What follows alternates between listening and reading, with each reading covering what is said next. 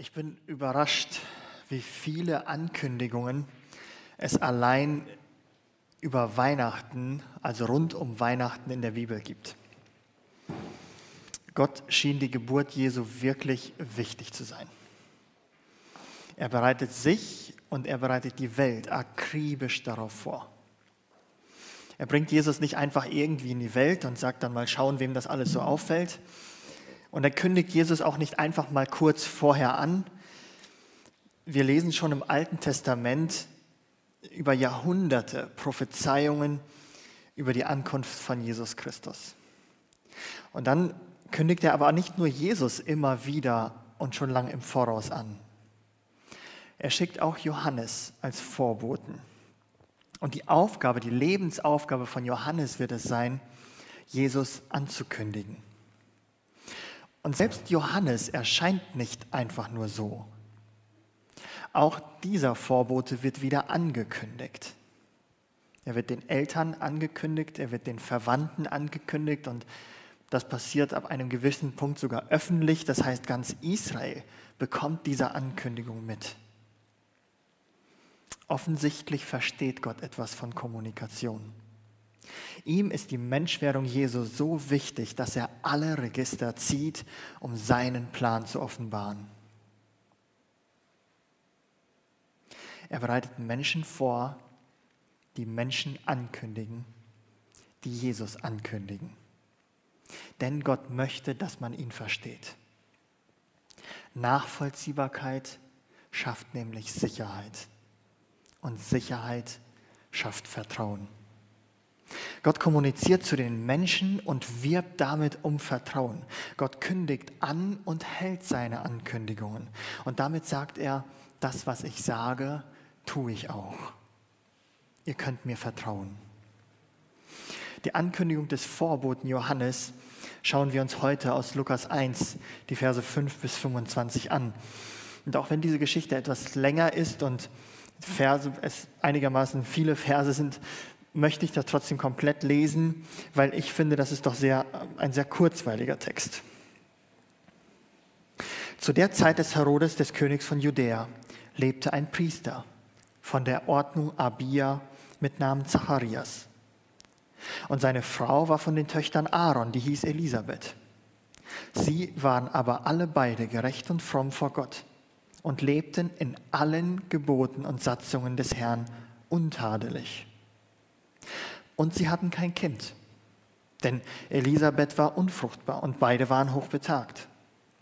Und es begab sich, als Zacharias den Priesterdienst vor Gott versah, da seine Ordnung an der Reihe war, dass ihn nach dem Brauch der Priesterschaft das Los traf, das Räucheropfer darzubringen. Und er ging in den Tempel des Herrn. Und die ganze Menge des Volkes betete draußen zur Stunde des Räucheropfers. Da erschien ihm der Engel des Herrn, der stand an der rechten Seite des Räucheraltars. Und als Zacharias ihn sah, erschrak er und Furcht überfiel ihn. Aber der Engel sprach zu ihm, fürchte dich nicht, Zacharias, denn dein Gebet ist erhört und deine Frau Elisabeth wird dir einen Sohn gebären. Dem sollst du den Namen Johannes geben. Und du wirst Freude und Wonne haben und viele werden sich über seine Geburt freuen.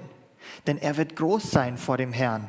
Wein und starkes Getränk wird er nicht trinken und wird schon von Mutterleib an erfüllt sein mit dem Heiligen Geist. Und er wird viele der Israeliten zu dem Herrn, ihrem Gott, bekehren. Und er wird vor ihm hergehen im Geist und in der Kraft des Elia, zu bekehren die Herzen der Väter zu den Kindern und die Ungehorsamen zu der Klugheit der Gerechten zuzurichten, dem Herrn ein Volk, das wohl vorbereitet ist. Und Zacharias sprach zu dem Engel, woran soll ich das erkennen? Denn ich bin alt und meine Frau ist hochbetagt. Der Engel antwortete und sprach zu ihm, ich bin Gabriel, der vor Gott steht und bin gesandt, mit dir zu reden und dir dies zu verkündigen. Und siehe, du wirst verstummen und nicht reden können bis zu dem Tag, an dem dies geschehen wird, weil du meinen Worten nicht geglaubt hast, die erfüllt werden sollen zu ihrer Zeit. Und das Volk wartete auf Zacharias und wunderte sich, dass er so lange im Tempel blieb. Als er aber herauskam, konnte er nicht mit ihnen reden. Und sie merkten, dass er eine Erscheinung gehabt hatte im Tempel. Und er winkte ihnen und blieb stumm. Und es begab sich, als die Zeit seines Dienstes um war, da ging er heim in sein Haus. Nach diesen Tagen wurde seine Frau Elisabeth schwanger und hielt sich fünf Monate verborgen und sprach, so hat der Herr an mir getan an den Tagen, als er mich angesehen hat, um meine Schmach unter den Menschen von mir zu nehmen. 20 Verse voller Ankündigungen. Dieser Text, der hat so eine Fülle, dass wir uns ja eigentlich nur einige Aspekte herausgreifen können. Und ich würde gerne drei Dinge rausnehmen und der erste beschäftigt sich mit der Frage, warum wird der Vorbote überhaupt angekündigt? Was bezweckt Gott mit dieser Ankündigung? Und die beiden anderen Aspekte sind wichtige Ankündigungen, die dieser Vorbote Johannes Zeit seines Lebens predigen wird. Das mit dem Mikro kriegen wir vielleicht auch noch hin. Was kündigt also der Engel dem Zacharias so an? Und es ist eine ganze Menge. Zum einen sagt er, Elisabeth, die Frau von Zacharias, wird schwanger werden, obwohl sie eigentlich körperlich zu alt ist, um Kinder zu bekommen. Das ist auf jeden Fall schon mal ein Wunder. Es ist etwas völlig Übernatürliches. Dann sagt der Engel, dass dieser Vorbote Johannes heißen soll. Und Johannes, der Name bedeutet, Gott ist gnädig. Und diese Namensbedeutung wird Zeit seines Lebens Teil seiner Botschaft sein. Dazu werden wir am Ende noch mehr hören. Dann sagt der Engel, viele werden sich über diese Geburt freuen. Johannes wird keinen Alkohol trinken, kein Wein und kein starkes Getränk. Und Johannes wird von Anfang an mit dem Heiligen Geist erfüllt sein. Das bedeutet, dass Johannes ein Prophet, ein großer Prophet sein wird. Ich kann mir vorstellen, dass das Arias erst einmal irgendwie verdauen muss. Das ist wahrscheinlich auch nicht gerade das, was er so bei seinem Dienstantritt erwartet hatte. Wir lesen in Vers 6, dass Elisabeth und Zacharias gerecht und fromm waren. Das heißt, sie hielten sich an alle Gebote und lebten untadelig vor dem Herrn. Sie waren also Menschen, bei denen es so schien, als wäre wirklich alles in bester Ordnung. Das Leben war geregelt. Sie waren irgendwie in der Gemeinde, im Tempeldienst involviert. Beide waren wohl aus priesterlicher Abstimmung, Abstammung und wahrscheinlich wurden sie allein deshalb schon geehrt und bei den Menschen geschätzt. Da gab es nur dieses eine Makel. Elisabeth war schon alt und sie hatte noch keine Kinder. Kinder waren damals die Absicherung fürs Alter. Kinder waren ein Zeichen, dass Gott sich um mich kümmert. Kinder waren ein Zeichen dafür, dass Gott mich segnet. Und obwohl Elisabeth und Zacharias fromm waren und eigentlich perfekte jüdische Leben lebten, diese Schmach für sie konnten sie für ihr Leben nicht einordnen. Sie beteten offensichtlich schon sehr lange für ein Kind. Jetzt war also Zacharias für eine Woche hier im Tempel zugeteilt zum Tempeldienst und er gehörte zur achten von insgesamt 24 Dienstklassen. Und jede Dienstklasse stellte zweimal im Jahr für jeweils eine Woche einen Priester. Und innerhalb dieser Dienstklasse wurde der jeweilige Priester durch ein Los zugeteilt. Dabei gab es in Israel gar nicht so wenig Priester. Und kam meistens kam es vor, dass ein Priester nur ein einziges Mal im Leben diese eine Woche Tempeldienst übernehmen konnte. Für einen Priester war so ein Tempeldienst wahrscheinlich der Höhepunkt des Lebens in seinem Priesterdienst. Die Aufgabe des Priesters war im Heiligtum, das Räucheropfer und das Brandopfer darzubringen. Das Ganze zweimal am Tag, einmal bei Tagesanbruch Erstmal das Räucheropfer, dann das Brandopfer und dann einmal am Nachmittag in umgekehrter Reihenfolge. Beim Räucheropfer wartete in der Zeit des Opferbringens das Volk im Vorhof. Und das Volk begleitete draußen das Opfer, das Räucheropfer mit Gebet und wartete, bis der Priester mit seinem Segen für das Volk herauskam. Und ich erzähle das, weil ich das so spannend finde, dass es für die Juden ausgerechnet in diesem Moment, wo der Priester das Räucheropfer darbringt, nichts Ungewöhnliches war, dass Gott sich dort dem Priester offenbart. Und gleichzeitig ist Harias hier so erschrocken. Obwohl es ja eigentlich nichts ungewöhnlich für ihn sein sollte, dass ausgerechnet jetzt und hier sich Gott ihm offenbart. Obwohl er eigentlich fromm ist und so lebt, wie Gott es will, ist er so überrascht davon, dass Gott ihm hier begegnet. Er bekommt Angst, denn Zacharias weiß eigentlich, dass Gott ihm hier begegnen kann. Aber er rechnet gar nicht mehr damit. Und hier können wir für uns eine wichtige Lektion lernen. Theologische Professionalität und allergrößtes Wissen über Gott garantiert noch keine Gottesbegegnung. Zacharias weiß nämlich Bescheid und lebt das perfekte Leben als Jude. Aber als der Engel ihn, ihm erscheint, ist er so überrascht, dass er es mit der Angst zu tun bekommt. Und das ändert sich auch nicht, als der Engel ihm dann seinen Sohn ankündigt. Sie hatten so lange gebetet, dass das passiert. Am Ende muss aber Zacharias feststellen, dass er selbst gar nicht mehr daran geglaubt hat.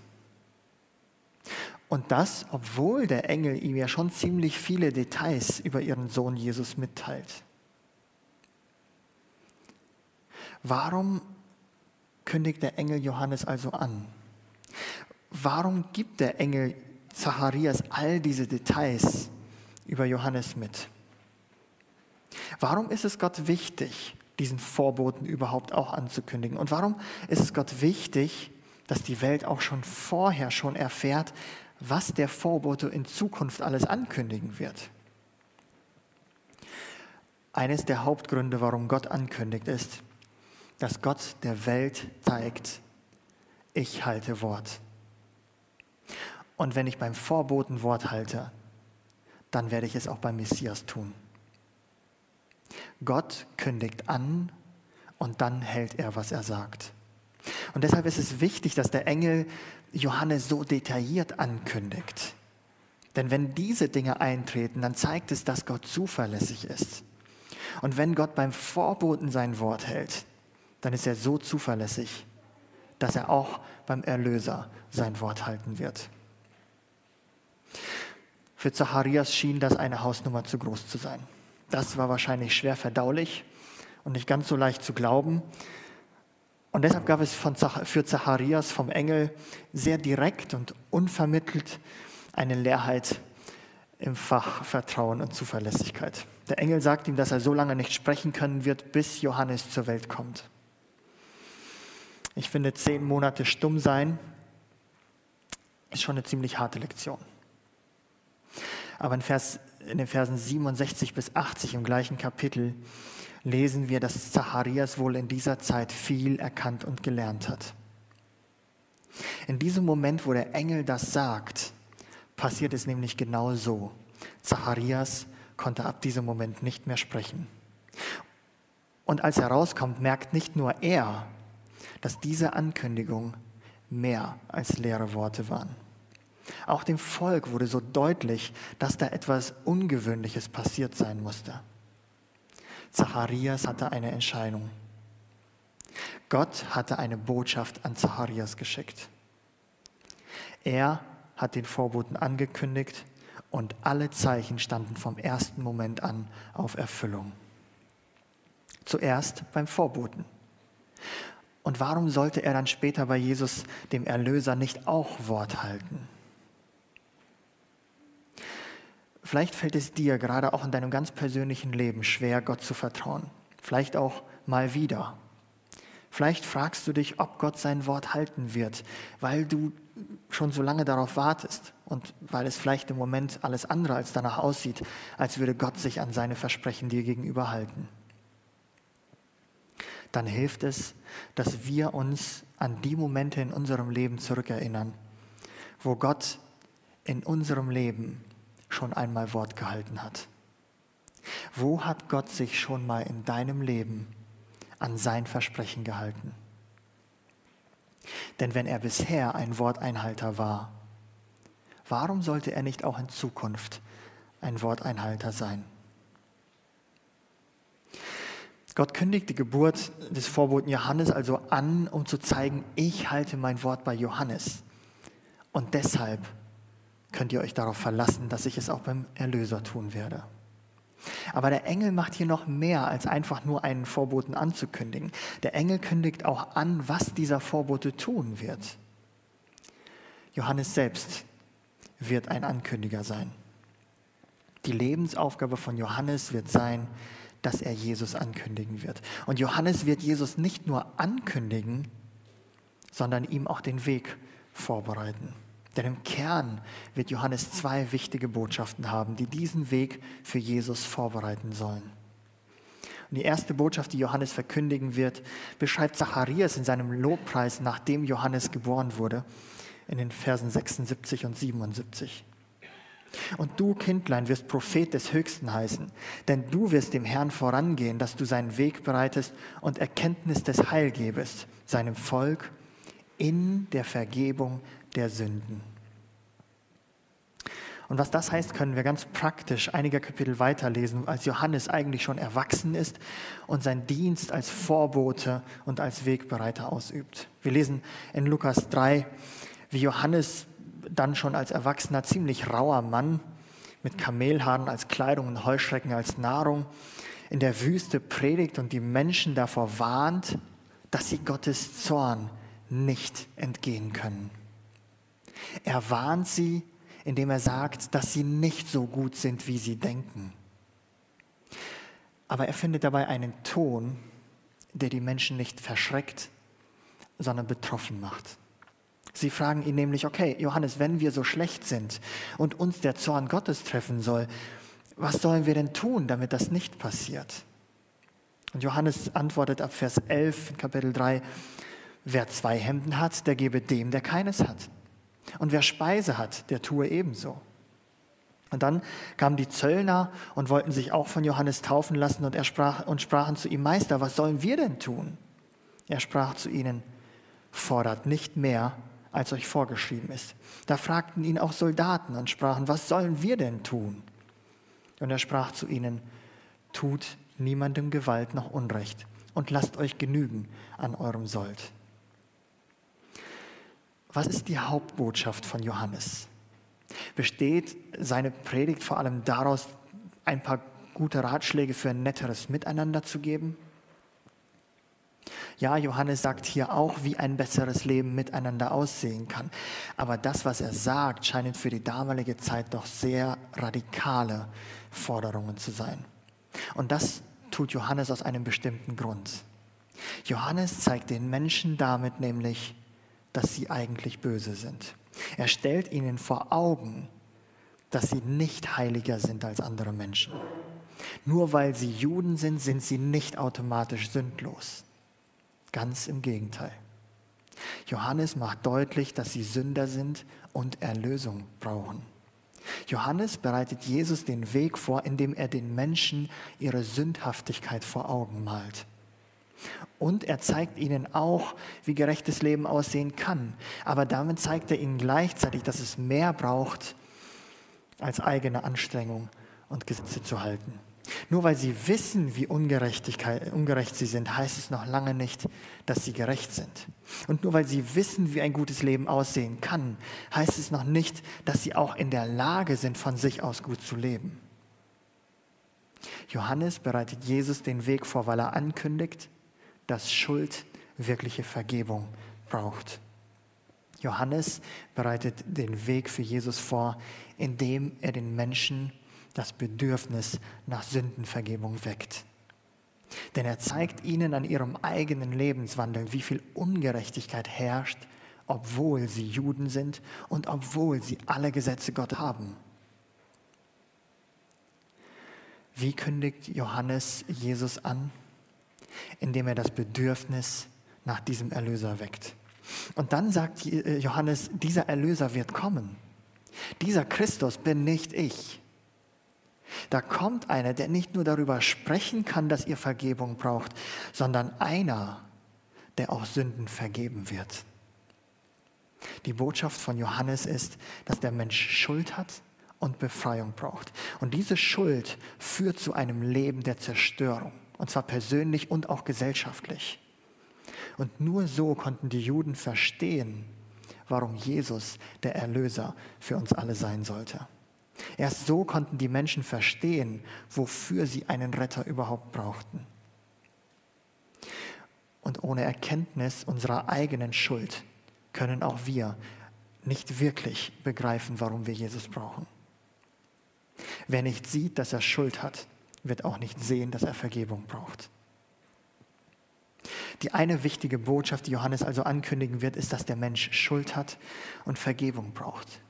Aber eine zweite wichtige Botschaft steckt schon zum Teil in dem Namen von Johannes, nämlich Gott ist gnädig. Arias singt in seinem Lobpreis mit diesen wundervollen Worten, und du, Kindlein, wirst Prophet des Höchsten heißen, denn du wirst dem Herrn vorangehen, dass du seinen Weg bereitest und Erkenntnis des Heils gebest seinem Volk in der Vergebung ihrer Sünden durch die herzliche Barmherzigkeit unseres Gottes, durch die uns besuchen wird das aufgehende Licht aus der Höhe. Johannes wird nicht nur predigen, dass Israel Erlösung braucht, er wird auch predigen, dass Gott in all seiner herzlichen Barmherzigkeit Erlösung bringt. Was für eine revolutionäre Botschaft der damaligen Zeit. Die Theologen der Zeit nutzten Gott, um dem Volk zu drohen. Sie sagten, wenn du dies nicht tust und jenes nicht tust, dann wird Gott dich strafen. Wenn dein Leben nicht genauso abläuft, wie wir dir sagen, dass es abzulaufen hat, dann ist Gott zornig. Sie sagten auch, dass der Messias kommen wird. Aber dieser Messias ist für sie nicht dafür da, uns von unserer Schuld zu befreien, maximal uns von Römern zu befreien. Um unsere Schuld müssten wir uns schon selber kümmern, sagten sie. Lebt gut, macht euch nicht schuldig und Gott ist euch gut gesonnen. Und Johannes wird sagen, dieser Gott, der dich sieht, hat so eine unfassbar große Barmherzigkeit, dass er nicht nur Erlösung einfordert, sondern Erlösung schenkt. Gerechtigkeit ist nicht nur eine Forderung Gottes. Gerechtigkeit ist eben auch ein Geschenk Gottes. Und diese Worte herzliche Barmherzigkeit atmen Nähe, Mitgefühl, Warmherzigkeit und Leidenschaft Gottes. Während wir Menschen uns entweder Sünde und Schuld zurechtbiegen oder vielleicht die Augen davor verschließen auf der einen Seite oder aber andererseits irgendwie selbstgerecht darum bemüht sind, uns an den eigenen Haaren aus diesem Sumpf der Schuld herauszuziehen, legt Gott den Finger in die Wunde und, und zeigt auf, dass wir Schuld haben, die wir nicht selbst begleichen können. Und dann ist er so herzlich barmherzig, dass er die Erlösung selbst anbietet. Gott fordert nicht nur die Gerechtigkeit ein, er ist es auch, der die Gerechtigkeit schenkt, die er einfordert. Und deshalb reicht es auch nicht, dass Johannes einfach nur predigt, dass die Menschen Vergebung brauchen. Er war auch der Verkündiger der Botschaft, dass Gottes Barmherzigkeit den Erlöser schicken wird. Denn Johannes predigt nicht nur Gerechtigkeit, sondern gleichzeitig auch Liebe. Und diese beiden Dinge gehören bei Gott untrennbar zu einer Wahrheit zusammen.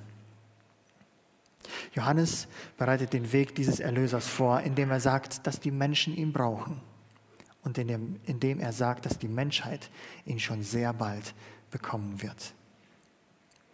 Angekündigt und Wort gehalten. Ich finde, in diesem Advent mit dieser Zuversicht zu warten, macht das Warten wirklich schön. Gott hat Johannes angekündigt und er hat Wort gehalten. Und Johannes hat angekündigt, dass Gott den Erlöser schicken wird. Und auch hier hat Gott schon Wort gehalten. Gott kündigt an, dass er Gerechtigkeit fordert und er hält Wort. Aber vor allem kündigt Gott an, dass er genau diese Gerechtigkeit durch seinen Sohn Jesus Christus schenkt und er hält Wort. Im Weihnachtsfest offenbart sich das ganze Evangelium der Liebe Gottes zu uns. In all seiner herzlichen Barmherzigkeit sieht Gott uns und lässt sich auf uns ein. Denn Gott hält sein Wort. Er ist zuverlässig und vertrauenswürdig, weil er tut, was er sagt. Und Johannes der Täufer kann für uns heute, gerade auch in dieser Adventszeit, in dieser Wartezeit, ein wundervolles Beispiel dafür sein. Amen.